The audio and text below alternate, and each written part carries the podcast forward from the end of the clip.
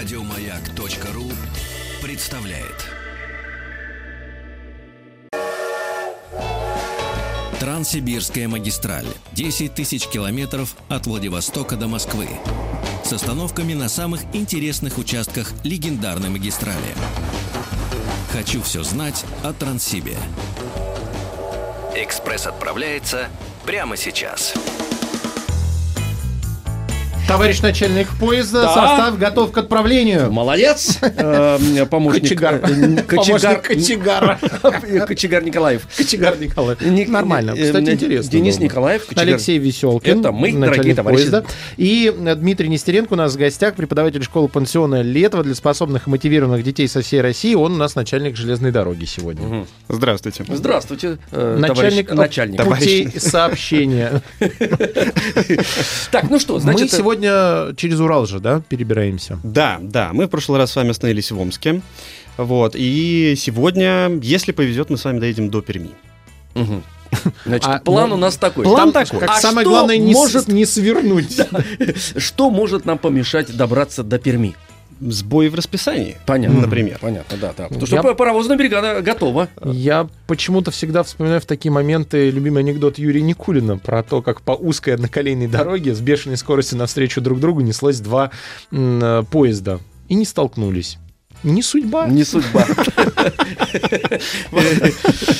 Так, ну мы все-таки постараемся, конечно, добраться э, до Перми. Э, У нас путешествие длительное, и, как всегда, я надеюсь, им будет интересным. Конечно, Ну, конечно. давайте отправляться. У нас сегодня, кстати, подготовлено несколько вопросов для наших юных слушателей, поэтому будьте готовы э, по сигналу По гудку. по гудку поезда звонить по телефону 495-728-7171, получать вопрос и отвечать на него. Да, э, кстати, сегодня у нас непростой день. Сегодня отмечается неофициальный день географа. Дело в том, что 18 августа 1845 года было основано Русское географическое общество. О, М, поздравляем. Да, поздравляем. Так что у нас сегодня прямо особая дата отправления нашего состава. Ну, это очень интересно, да. Значит, А хорошо почему- поедем, а- хорошо а пойдем. официальный день географа существует или нет? Нет, не А, существует. то есть На- просто... Наш президент в прошлом году предлагал вести, но пока как-то... Нет, мы, смотрите, Поезд пока напоминаем. не дошел. Нет, нет, Видимо, нет, нет, нет. Это нужно обязательно. люди, которые ответственны за принятие Решение. этого решения, не любили географию в школе. А зря. Зря. Они Зря. просто нас не слушают. А надо. Тоже зря. Зря. Зря. Так, дорогие друзья, значит, м, 728-7171, код Москвы 495, это наш телефон. Вот. А у нас еще есть средства связи WhatsApp и Viber, плюс 7967-103-5533. Э, Пишите нам, пожалуйста, все читаем, все учитываем, стараемся исправиться. Правда? Да. Ну, что давайте же, отправляться, дорогие друзья. давайте отправляться. Нет, нет. О, поехали, поехали, поехали, отлично. Хорошо. Да, э, надо сказать, что после Омска мы с вами движемся на запад, и в этом месте мы с вами оказываемся на развилке, потому что Транссибирская магистраль в этом месте, она разделяется на две ветки. Дело в том, что исторический участок Транссиба в настоящий момент не полностью проходит по территории России. Исторический маршрут э, проходил, э, в числе прочего, через город Петропавловск, а это сейчас э, территория Казахстана, вот самый-самый-самый север. Поэтому первоначальный маршрут, он не совсем сейчас российский, и сейчас Транссиб считается по участку Омск-Тюмень-Екатеринбург. А это отдельная ветка? Ну, отдельно да, сделали. Да, да, да, это Мгм. отдельная ветка, потому что историческая ветка э, была Челябинск, Курган, Петропавловск, Омск, а потом сделали ветку Екатеринбург, э, Тюмень, Омск. И вот мы с вами как раз сейчас едем по северной ветке, поэтому... Исторической. Нет. Наоборот, исторически она южная. что северная это туда вот. э, Нет, северная по отношению А, к Казахстану. всё, Да, всё, по отношению к Казахстану, да. ясно, но- ясно. Да, да. Понятно. Именно так. Вот, эм, собственно говоря, э, исторически действительно э, значит, строительство началось э, от э, Челябинска на восток. И то, что мы сейчас считаем трансибом, такой полный маршрут, это на самом деле включает в себя еще ряд других железных дорог. Вот. Но э, нам от этого, в общем-то, не становится менее приятно, потому что у нас будут такие интересные э, города, как э, Пермь, Киров, Нижний Новгород, Владимир и Москва. Уже. Мгм. Все. Да. Доезжаем. Скоро приедем уже. Да, да. А, 495-728-7171. Я так понимаю, что у нас есть первый э, вопрос, поэтому Отлично. как только кто-то нам дозвонится, мы его э, задаем. вы отвечаете и получаете наш э, подарок. Напоминаю, что сегодня мы дарим комплект школьных принадлежностей. В этот комплект входит рюкзак, чехол для обуви, пенал, карандаши и э, значок. Жутко полезные вещи в любом путешествии. Да, ну потом это, знаете, все-таки от нас это э, особый подарок от радиостанции «Маяк» и от шоу «Хочу все знать», поэтому звоните по телефону, отвечайте на наши вопросы и внимательно слушайте все наше путешествие. Так, ну что ж, м, давайте. Ну что ж, пока мы потихонечку едем, а, мы достигаем Тюмени. Мгм. И в Тюмени мы переводим стрелки часов. В Омске у нас было плюс 3 по отношению к московскому времени. То есть, если у нас в Москве 10 часов, то в Омске... Час а, дня. Да, в Омске час дня, а сейчас у нас получается плюс 2 уже. То есть, Ну, если в Москве... 12 часов. значит. Но это нет, ну давайте по на, вот у нас сейчас, у нас сейчас 11-14 11-14, по Москве, значит в Тюмени Тюмени э, 13-14. 13-14. Да, 13-14. И у нас Лиза из Москвы на связи, как раз чтобы ответить на первый наш вопрос. Лиза, доброе утро. Лиза! Сейчас, секунду. Ага. Я, я по другому телефону договорю. Мне Лиза. в другом шоу. Э, Лиза, приветик. Лиза, Привет. привет, Да. привет, дорогой друг. Тебе сколько лет? Десять. Отлично. Ну, тогда слушай вопрос. Лиз, привет. Вопрос такой. А через какие города не проходит Транссибирская магистраль?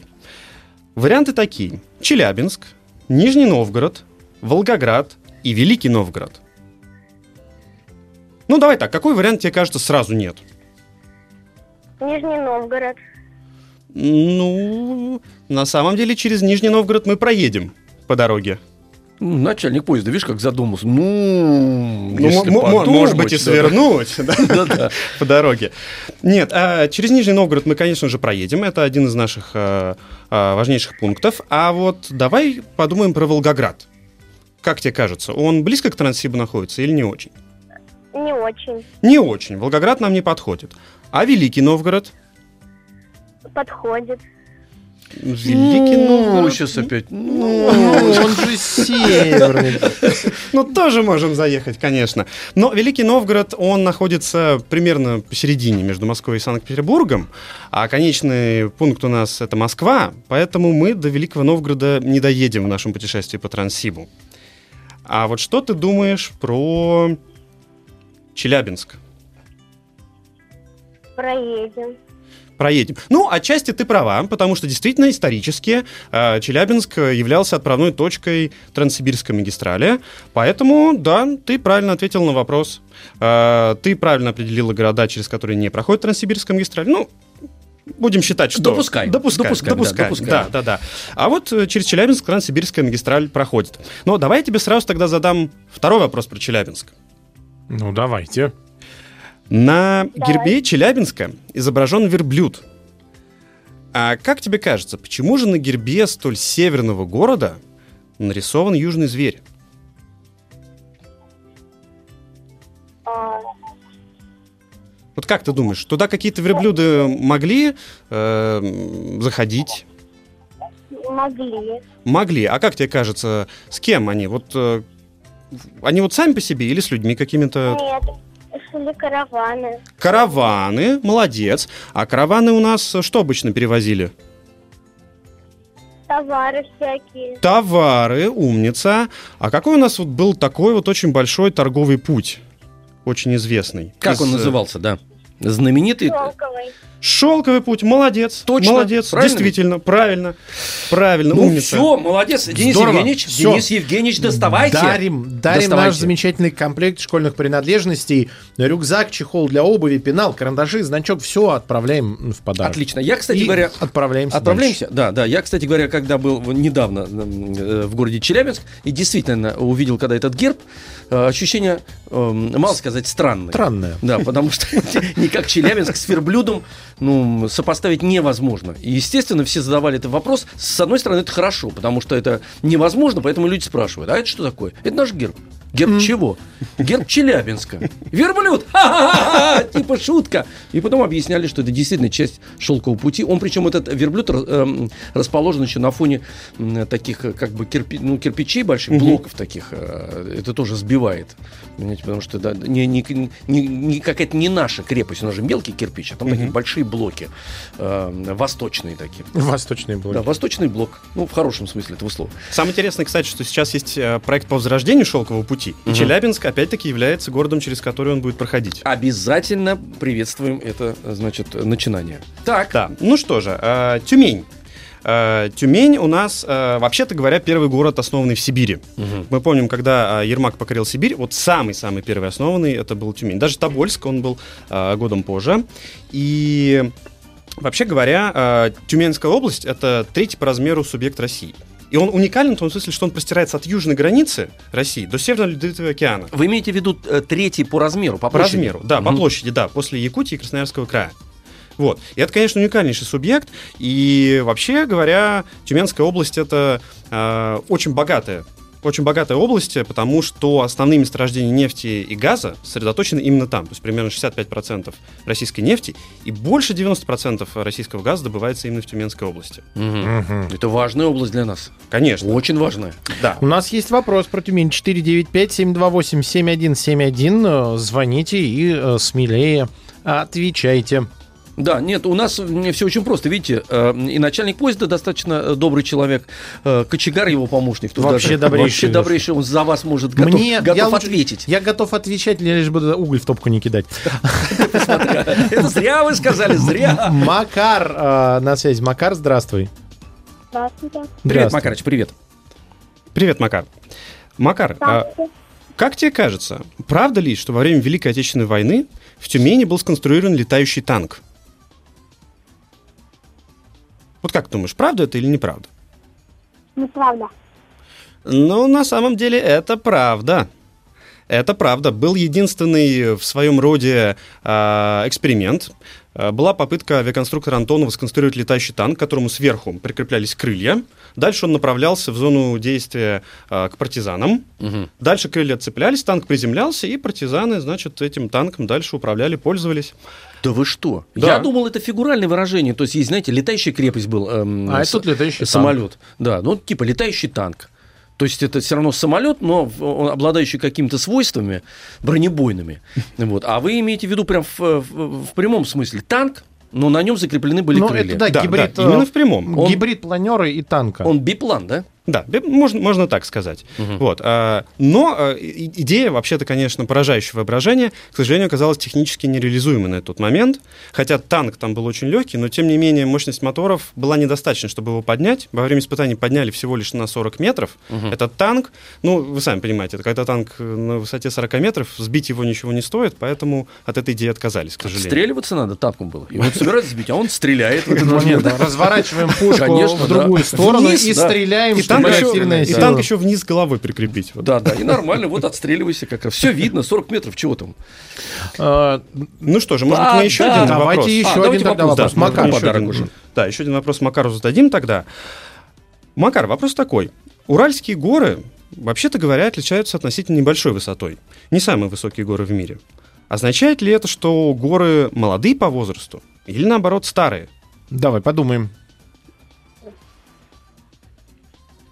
Ну вот, э, как тебе кажется, э, горы с течением времени разрушаются или, в общем, сохраняются более-менее целыми? Или растут. Да, или растут, например. Растут. Растут, Мгм. то есть их кто-то досыпает. Давай подумаем. Гора с течением времени, вот она очень, ну, какой-то высоты изначально, после катаклизма, после землетрясения, либо э, еще какого-то попадания в землю в свое время какого-нибудь большого метеорита. Вот появилась гора. Много тысяч лет назад. Давай попытаемся представить, что с ней происходит. Да проще много. Она Можно. разру- рушилась. А, ну вот все Да, Да, она конечно, начинает конечно, разрушаться. Она начинает разрушаться. А, и как тебе кажется, вот с течением времени, там, миллион за миллионом лет, высота будет увеличиваться или уменьшаться этой горы, когда она разрушается? Уменьшаться. Конечно, конечно, она будет И уменьшаться. отсюда вывод, что уральские горы у нас, они низенькие, Но старенькие. Все, Правильно, всё, отлично, спасибо тебе конечно. большое. Макар, мы тебе также с удовольствием отправляем в подарок комплект школьных принадлежностей, рюкзак, чехол для обуви, пенал, карандаши и значок. 728-7171, код Москвы 495. Ребята, именно по этому телефону звоним. Значит, конечно, мы вырубаем, выключаем, извините за это слово, эм, э, радиоприемник и разговариваем не по громкой связи, чтобы у нас не было никаких помех. Мы потому что сейчас в пути находимся, да, Денис Евгеньевич? Да. Подбрасывайте угля, подбрасывайте давайте. Нет, нет, нет, вяло, вяло. Давайте, пап. Вот, молодец, хорошо, все, все. Вот, все, набрали скорость, отлично. Отлично. Ну, а, про Тюмень могу вам рассказать еще пару примечательных фактов. Дело в том, что во время Великой Отечественной войны разнообразные учреждения и объекты эвакуировались в Сибирь. И вообще во многом развитие сибирских городов и промышленности в этих местах, оно произошло именно из-за того, что во время Великой Отечественной войны туда перевезли заводы и фабрики. Но вот э, в Тюмень перевезли тело Владимира Ильича Ленина из Мавзолея. Ничего себе. Да. Ничего себе. И оно там хранилось э, некоторое время в качестве вот такого, можно сказать, филиала Мавзолея на Красной площади. А мавзолей сам был? Нет, оно... Нет, нет, не, не, в том, не в той форме, но в принципе. То есть была какая-то камера, там же целая система охлаждения, поддержания э, температуры. А, ну, конечно. Э, саму- Это же целый институт надо было вывозить вместе с заводами, институтами, научно-исследовательскими, кстати говоря. Мавзолей это же научно-исследовательский институт. Все самое интересное находится еще под землей, так сказать, огромное количество коммуникаций. Значит, все это надо было вывести. Да, это все, конечно, э, привезли, чтобы, собственно говоря, эм, тело не испортилось. Тело вождя. Да, те- тело вождя. Вот. эм, но такой конструкции, как мавзолей, куда там стояла очередь. Да, ну, архитектурной, посмотреть, конечно, не конечно, было. конечно, такой не было. Вот. А еще в 1944 году зимой э, тюменская милиция стала активно ловить бездомных кошек для того, чтобы отправить их в Ленинград, в Эрмитаж. Дело в том, что за годы блокады там развелось большое количество грызунов, а кошки все вот куда-то разбежались. И нужно было привести кошек, и таким образом практически 250 усатых стражей привезли из Тюмени. Именно из. Тюмени? Именно из Тюмени. Э, Любопытно. Ничего себе. Кстати говоря, значит, все эм, ныне живущие знаменитые э, эрмитажные коты, значит, все они э, Ну, потомки... большая часть. Большая часть потомки вот этих тюменских котов. Большая часть, да, считается, что они даже некую свою породу особо сформировали в Эрмитаже. Эрмитажно-тюменская порода, да? Ну, а как? Как, Конечно, да. У- Усатая Эрмитажа Тюменская. да, да. Да. А почему, кстати, из Тюмени? Что такое? Там коты какие-то э, э, откормленные были, наверное. Генофонд нормальный, потому что голодали, а туда еще война не пришла. Может Вот быть, из-за этого? Я, думаю, что да, из-за этого, конечно, потому что все-таки, слава богу, боевые действия не докатились до Сибири, и э, относительно благополучное было место, да, до Урала, до Сибири. коты спокойно жировали там, да? Да, коты отлично себя чувствовали, поэтому их вот отправили, Да. так сказать, восстанавливать. Хорошо чувствуешь? Иди последи за искусством. Пожалуйста. Ну, а Так, что еще у нас там? В Тюмени, ну, э, в Тюмени на самом деле все, и нам бы хорошо уже потихонечку отправляться дальше. Ну, давайте отправимся, Денис Евгеньевич. Я- Открывайте. Подкидывайте.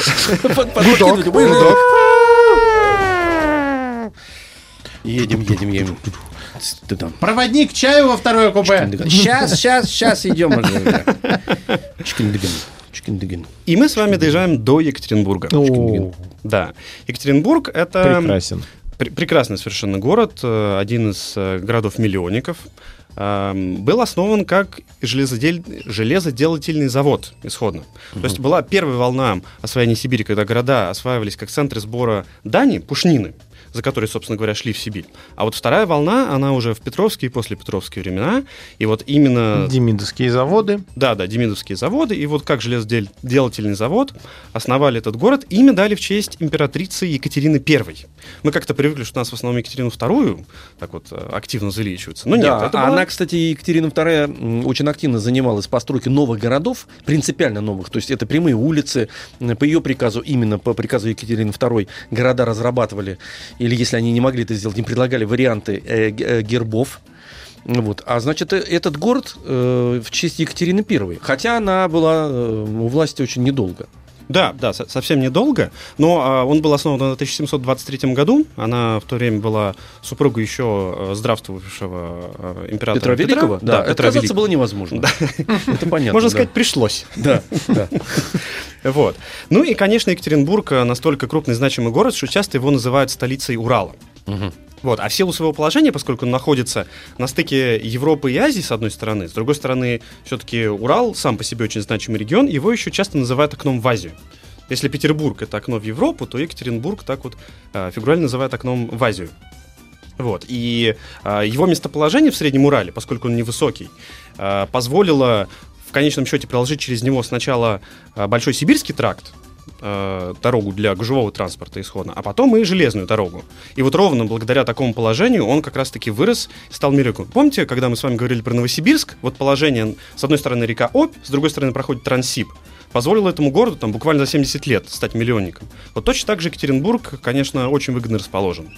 Поэтому город э, так развивается мощно и процветает. А как там э, вот во времена как раз э, Петра Великого, значит, туда дошли э, отряды первопроходцы, и они провели геологические исследования, поняли, что там можно строить завод, э, э, вот эти железноделательные заводы. Они Конечно. быть на местах, правильно? металлургические. Конечно, Да. металлургический. Ну, собственно говоря, Урал, он очень богат на различные полезные ископаемые, мы про это еще чуть попозже поговорим.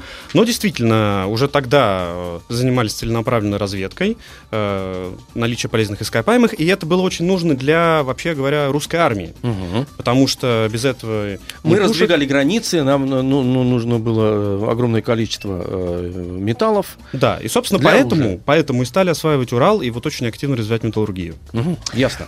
Я сейчас предлагаю отправиться на перемену, отдохнуть, э, попить воды, а Так. взрослые послушают свои недетские новости на маяке.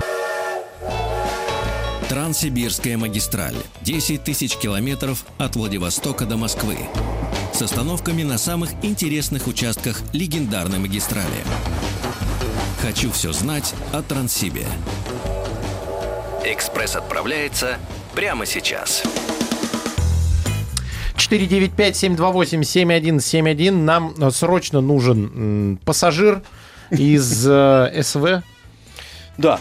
Пассажир разговорчивый, Да. пассажир любознательный. Я подумал, что у нас, в принципе, наш состав, он весь состоит из э, СВ Да. Э, вагонов, потому что э, А вы объясните, что такое СВ СВ-вагон? это самый, э, самый, самый комфортабельный Спальный вагон. вагон он называется Да. вообще. Но Аббревиатура СВ. я имею в виду, он самый- СВ. Самый комфор- выдающийся. комфортабельный. Комфортабельный, да. Да. И Там так как- народу мало, там чисто. так как вы все, дорогие наши слушатели, в основном слушаете нас либо дома, либо э, в автомобилях, то все едут в СВ. Мгм, Вы в любой момент а можете перекусить. вас мы, Денис Николаев. Алексей Веселкин и Дмитрий Нестеренко, преподаватель школы пансиона Летова для способных и мотивированных детей со всей России.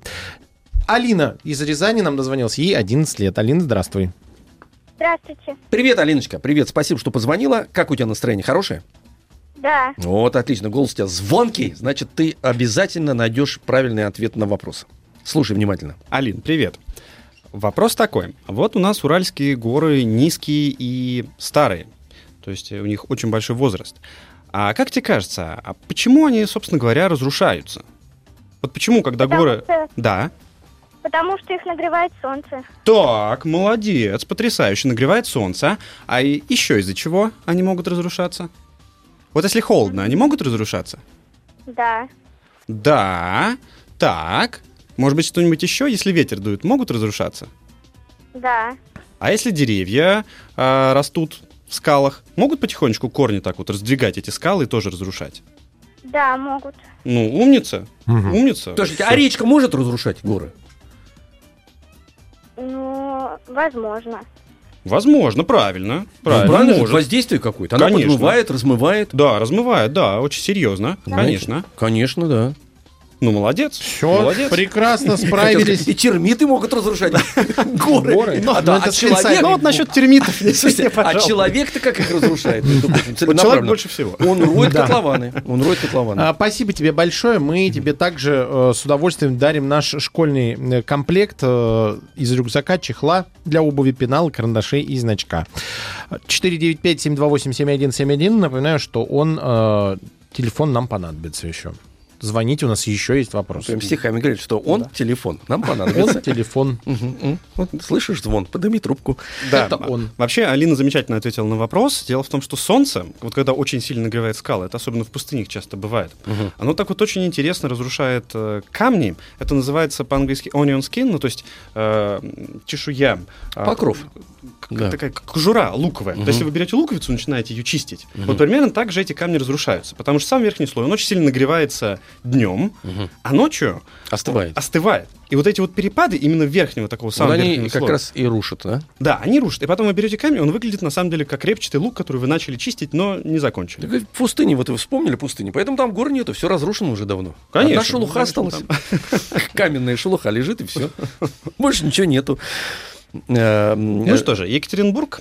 Да. Екатеринбург э, у нас, э, вообще говоря, отличается, кстати говоря, про- говоря о перепадах температуры, в этом смысле он очень отличается, потому что Западная Сибирь, она имеет достаточно плоский рельеф, и получается, что с одной стороны э, Уральские горы блокируют с запада э, перенос воздушных масс, а с другой стороны либо с юга, либо с севера по равнине, вот этой вот очень обширной, могут приходить либо теплые воздушные массы, либо холодные. Поэтому там, конечно, очень сильные перепады температуры в течение года. Мгм. Вот. И зимой бывает очень холодно, а летом, наоборот, бывает очень жарко, может быть, жарче, чем в Москве даже. Мгм.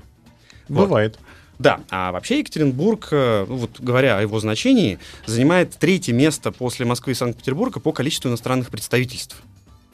Потому что, ну, у нас страна большая, если кому-то нужно, например, получить визу, то... Чтобы не в Москву ехать, а хотя бы до Екатеринбурга. Конечно, да, поближе. Ну и подчеркиваю опять-таки значение Екатеринбурга. Это единственный город э, российский, находящийся за Уралом, который принимал матчи чемпионата мира по футболу. В прошедшем Да. чемпионате прошло 4, 4 игры. Ну, На знак- новеньком стадионе. знаковый город, да, получается, да. Да, да, да. Причем э, там стадион так очень красиво реконструировали, у него движные трибуны.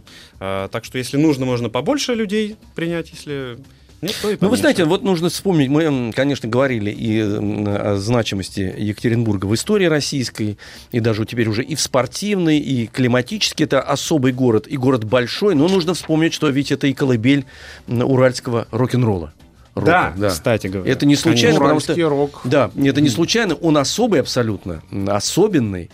Вот. Сейчас э, чуть-чуть попритихло все это, но было время, когда именно этот город, э, прям, знаете, такой был кладезь, вот абсолютно... Ну, как э, был ленинградский рок самоцвет. группа и, ур- и уральский рок. Они вот параллельно две э, Да, ну вот московский был рок, да. отдельный рок какой-то, вот пе- м, петербургский рок претендовал на то, что это интеллектуальный какой-то такой рок, Ну вот, а Урал, вот он ну, славился как раз э, неким балансом. Все-таки, если ближе к самоцветным камням и к такой не- необузданной природе красивой, Мгм. там что-то, так сказать, бурлило, видимо, то есть с интеллектом тоже все хорошо, я не хочу сказать, но там что-то настоящее рок-н-ролл. Я серьезно абсолютно сейчас говорю, я никогда не формулировал это. Теперь мне понятно, что вот это бурление, рок же это прежде всего некий сгусток энергии. А там, где же? Конечно, там 495-728-7171. Егор из Краснодара присоединяется к нашему путешествию. Ему 10 лет. Егор, здравствуй. Здрасте. Егоркин, привет. Привет, ты с, на- ты с нами, с нами. Хорошо тебе все слышно? Да, хорошо. Отлично. Так, Привет, давай. Егор. Такой вопрос. Как тебе кажется, правда ли, что существуют экскаваторы, которые умеют шагать? М, Неожиданно. А, Ну вот давай н- начнем. Что такое экскаватор? Расскажи. экскаватор, ну, это машина, которая э, Ну вот то, что... копает, да. ну, роет землю, да. Да, молодец. А вот как она обычно перемещается? Обычный экскаватор. Ну, по земле. По земле. Ну, может быть, на колесах там или на Да, гусеницах. на колесах, да. А может ли он шагать? Вот бывают ли такие, которые шагают? Как роботы Я такие, думаю, представляешь? Что бывает, бывает. Молодец, молодец, действительно Да. бывает. Действительно Шагающий бывает. Действительно бывает. А как ты думаешь, вот где такие экскаваторы применяют? Вот для чего? Что копают ими? А, Давай так, как тебе кажется, они большие или маленькие? Такие экскаваторы шагающие. я думаю, что большие. Большие, ты абсолютно прав. Как ты думаешь, вот они землю или что-то, может быть, такое более полезное? Ну, то есть земля тоже очень полезная, но, может быть, что-то такое еще а, полезное а, выкапывают эти шагающие экскаваторы? Там песок или карьер? Да, карьеры, конечно, различные полезные ископаемые в карьерах. Там действительно совершенно э, так вот э, располагаются эти шагающие экскаваторы. Именно для разработки карьеров они были придуманы. Молодец. Молодец, Молодец. спасибо Молодец. тебе большое. Егор, мы тебе также с удовольствием а, отправляем в подарок комплект школьных принадлежностей от «Маяка». Товарищи, напомните мне, мне, пожалуйста, я помню, что он большой, Да. э, этот э, гигантский экскаватор. А для чего принципиально сделан ша- шагающий экскаватор? У него же, он же на, эм, у него гусеничная система, правильно? И Да, вот этими именно. гусеницами он еще и к тому же и шагает, да? Да, ну то есть он может переносить одну гусеницу, отрывать ее от земли, переносить вперед. А для чего это сделано? Для разработки карьеров. Так просто удобнее разрабатывать карьеры, нежели... э, Подъезжать к ним?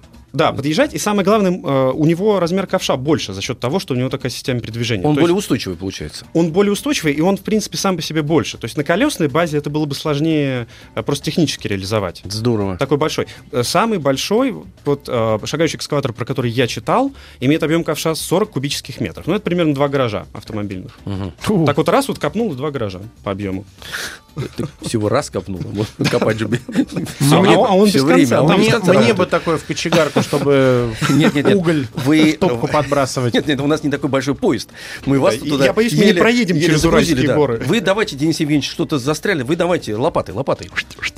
Давайте. вот Поехали, поехали, едем поехали, дальше, поехали. давайте. Да, вот, кстати, Алексей Алексеевич, вы Да. э, вспомнили про рок. Я в этой связи вспомнил про Егора Летова, говоря о Екатеринбурге. Мгм. И э, работая в школе Летова, в общем, мне постоянно приходится слышать, что это школа имени того самого. Ну, Рок-музыканта, да. А вы что отвечаете, кстати говоря? А, Вам же придется какой-то, приходится какой-то экскурс проводить.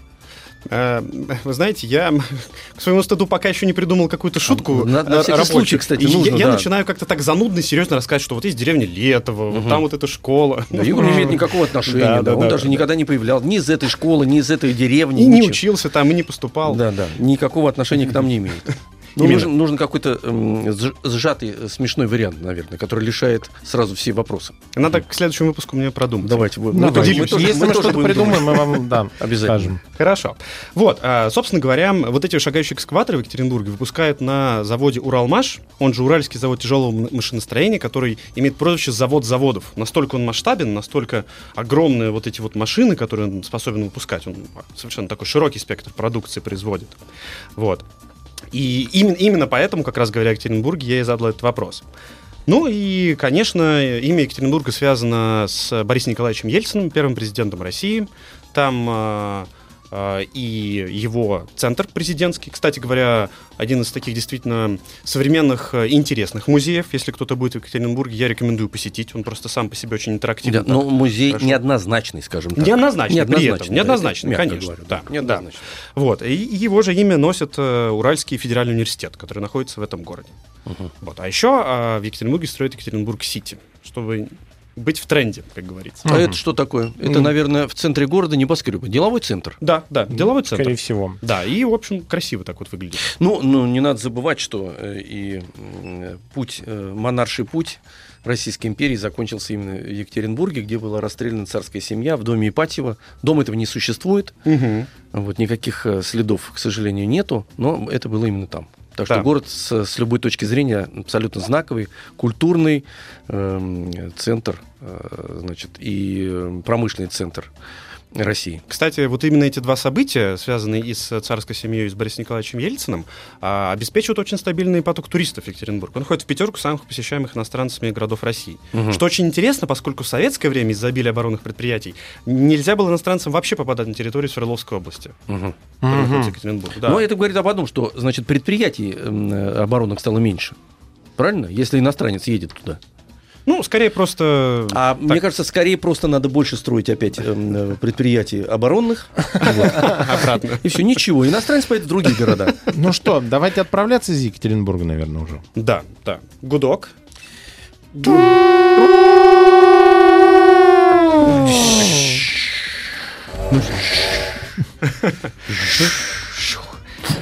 Им Уехали. Ну что же, и мы, и мы с вами... Подождите меня, забыл! Так, задний ход. Задний ход. Стоп, кран. Назад. Алексей Алексеевич э, догнал поезд, неся свежекупленные пирожки у А бабушки. почему догнал? Потому что вы э, вяло кидаете уголь в топку. Потому что вы мне пирожков не принесли. А я же вам их и вез. Вот. Как раз нес, бежал с Хорошо, пирожками. что все так сложилось. 495-728-7171. У нас готов на следующий э, вопрос, а мы пока двигаемся от э, Екатеринбурга, получается уже что, в сторону Перми? Да, и мы с вами едем через Уральские горы. Вообще Уральские горы, они сами по себе не очень высокие, но самая высокая часть это Полярный Урал. Самая северная часть, она самая высокая. И высочайшая вершина Уральских гор, здесь есть э, такой вот интересный момент, она называется гора Народная. Вот если смотреть в атлас, там написано гора народная. Да. Ну, то есть там просто не стоит А ударение. такое народное? Вот, и, и на эту тему а, постоянно спорят э, географы и все остальные, потому что там, поблизости этой горы, течет э, речка Народа. М. Вот. И, собственно, поэтому э, есть очень серьезное основание считать, что все-таки она была, она была обнаружена в 1927 году и названа так. Э, ну, и, и это, собственно, дает э, основание для обеих версий, потому что это были времена уже Советского Союза. Где есть, народ был главный. Народ был главный, Ну, да. Поэтому гора, гора народная. Но если учитывать речку, значит Речка. она народная. Народная, вот. И среди географов все-таки принято говорить народная, ну, а, в общем, большинство считает, что народная. Наверное, оба варианта Надо, вот знаете, какой вариант такой? Народная гора должна быть, в принципе. Вот это один вариант. Народная гора. И народная гора. Это Народные горы. вариант. Да. Да. Второй вариант. Вот, эм, ну, кстати, это странно. Вот я, когда работал... Родная. Народная тоже может быть. Народная На- еще. на родная. На родная. Э, Работал на железной дороге проводником. Мы проезжали такой пункт, который назывался Пески целинные. Он назывался Пески целинные. Да. Почему? Не знает никто.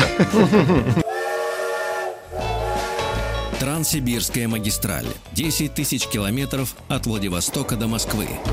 С остановками на самых интересных участках легендарной магистрали. Хочу все знать о Транссибе. Экспресс отправляется прямо сейчас. 495-728-7171. Э, Саша нам дозвонилась из Владимира. Ей 10 лет. Саша, здравствуй. Здравствуйте. Привет, Здравствуй, Сашенька. здравствуй. Привет, дорогой друг. Здравствуй. Саш, привет. Как ты думаешь, какие горы на первой карте русского государства имели название Большой камень? Вот давай три Не варианта. знаю. Да- давай три варианта. Кавказские, Уральские или Алтайские? Кавказские. Ну вот давай подумаем, где мы сейчас с тобой проезжаем вместе? Типа, где мы находимся-то? Да. Вот через какие горы мы сейчас едем? Мы в нашей передаче сейчас Мы сейчас вот в поезде из Екатеринбурга начальник этого двигаемся поезда, да. в Пермь. едем из Екатеринбурга в Пермь. Такие вот горы, они еще разделяют Европу и Азию. Все географы говорят, Это- что... Да. Э, Это Вот давай. уральские. Уральские, Ну, умница. Уральские горы, конечно. Умница, видишь. да, Если да. так внимательно, раз, сразу можно ответить. Правильно, молодец, Конечно, молодец. проследите, где поезд идет. Вот он идет, вот он, Уральские горы. Да, вот а мы там как мы раз сидим, там. а ты нас слушаешь. Все, Прекрасно отлично. Да. Денис Евгеньевич. Всё. Всё Спасибо прекрасно. тебе большое за звонок, Саш. Мы тебе также дарим наш комплект э, школьных принадлежностей. Прибываем в Пермь. Э, Пока еще, пока еще через Урал. Продолжаем Да. двигаться через Урал. Я Да. понял все. А, Кстати говоря, если так вот географически смотреть, то западная часть, маленький западный кусочек Казахстана, тоже географически относится к Европе. М. Вот, да, что э, довольно интересно. Вот, ну а мы с Что, вами по- едем... что позволяет Казахстану участвовать в соревнованиях, по-моему, да, европейские, в европейских лигах футбольных Ну, играть. да, да, во всех Да, европейских организациях, соревнованиях, да, да, как раз, потому что Ага. географически маленький кусочек Так, как понятно. раз относится. Ну, Урал вообще, конечно, богатейшее место и с точки зрения металлических руд, нефти, газа, других природных ресурсов. В общем, такая, на самом деле, российская кладовая. Вот Алексей Алексеевич любит говорить, что у нас есть все. Все. Вот если искать прямо место, где есть все, то Это это, Урал. конечно. Там вот точно все есть. Все, Всешечная. Российская... Все российское все. Всероссийская Ну, есть кладовая, а это всешечная. всешечная. В кладовой есть немногое. Что положили, то есть. А во всешечной есть Ещё- все. А во всешечной есть, что еще не достали и не переложили в кладовую. Да. Вот. Ну и, конечно, поэтому на Урале и вокруг Урала большое количество очень важных для нашей страны городов. Ну, Екатеринбург, Челябинск, про них мы сказали, в Перми мы приедем. А еще Нижний Тагил, где делают танки. Российский, это важный Урал, город. вагонзавод, Там конечно. потрясающий музей еще есть, как раз э, Демидовский завод э, отдельно, где один из первых, по-моему, даже первый металлургический завод. Я там был, э, и это действительно ощущение э, колоссальное, когда ты стоишь вот в том месте, где это все начиналось, металлургия. И я, ну, я вообще был на Нижнетагильском металлургическом комбинате, две недели там провел и видел, как э, э, металл появляется. Причем самая потрясающая история это когда ты заходишь в доменный цех. а, ну, э, домный это где э, из руды, которую добывают из земли, и а, угля специального коксующегося выплавляют чугун. Чугун это сплав металла с повышенным содержанием углерода, сталь уже меньше. И, соответственно, ты заходишь, там нет освещения, это гигантское а, здание, в котором а, из домны текут две реки. Одна с металлом, другая со шлаком. Они горячие, они светятся. И через них мостики а, прокинуты, ты по ним проходишь, и ты понимаешь, что под тобой там тысяча градусов. Но самое интересное, что весь воздух, а, он серебряный от как раз от угольной пыли. Она мелкая-мелкая, серебрится, как будто ты на морозном воздухе находишься, вот когда, знаете, когда вот с серебром все вокруг. Вот, только это в темноте. Но самое главное, что ты выходишь, э, эта пыль въедается в кожу, а, очень тяжело ее отмыть, и вот после того, как мы там побывали, наши, у всех парней, вообще у всех был, как девчонки были рады, а у парней были черные-черные брови, даже у блондинов. То есть это э, здесь въелось настолько в, в брови, что это не отмывалось еще где-то около а, месяца. а девчонки рады были, потому что ну, красиво, просто, да? ну не надо, все, тебе не надо тушью Слушай, пользоваться. так у вас Ты- и борода, значит, стала та- такого а я тогда да? не носил. А, не носил, Не да? носил. После тогда. этого стали уже. Да, я подумал, что, наверное, надо. Можно туры для желающих организовать. Конечно, если хочешь покраситься. Но, это очень, очень красиво. через горящую реку. А когда, мы, а когда мы были... А в- если поближе, наоборот. А когда мы были уже ничего. уже в мартеновских цехах, они еще на тот момент работали, а, то мы э, присутствовали при ну, аварии те- те- технологической. Ковш с металлом, а они очень большие, а, сорвался с крана, и все это дело растеклось по цеху, и как бы потом мы спрашивали, что и как. Ну, говорит, сейчас дождемся, пока остынет, и будем там, убирать. нам, ждать 120 лет подождем, и все нормально. Не, ну там быстрее э, остынет. 103. И, и еще раз мы уж э, в Нижний Тагил заскочили по дороге. А, От страха. э, Да, были, был в цеху, где э, э, изготавливают колесные пары для э, нашего, собственно. Урал же поездного- вагонзавод, Да, да, поездного э, состава, и они штабелями лежат, и когда ты смотришь на цех, ты понимаешь, что страна очень большая, что если только в этом цеху есть такое безумное количество колес, да. железнодорожных. Да, вот это смешно. Но видите, мы сейчас присутствовали с вами при... эм, э, Экскурсии Не Нижний просто экскурсия. Денис Евгеньевич вспомнил свою первую профессию и разговорился, видите?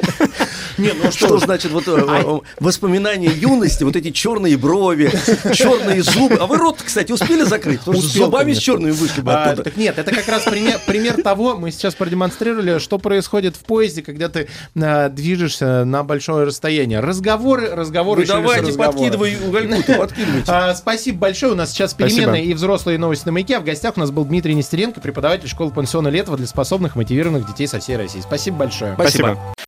Еще больше подкастов на радиомаяк.ру.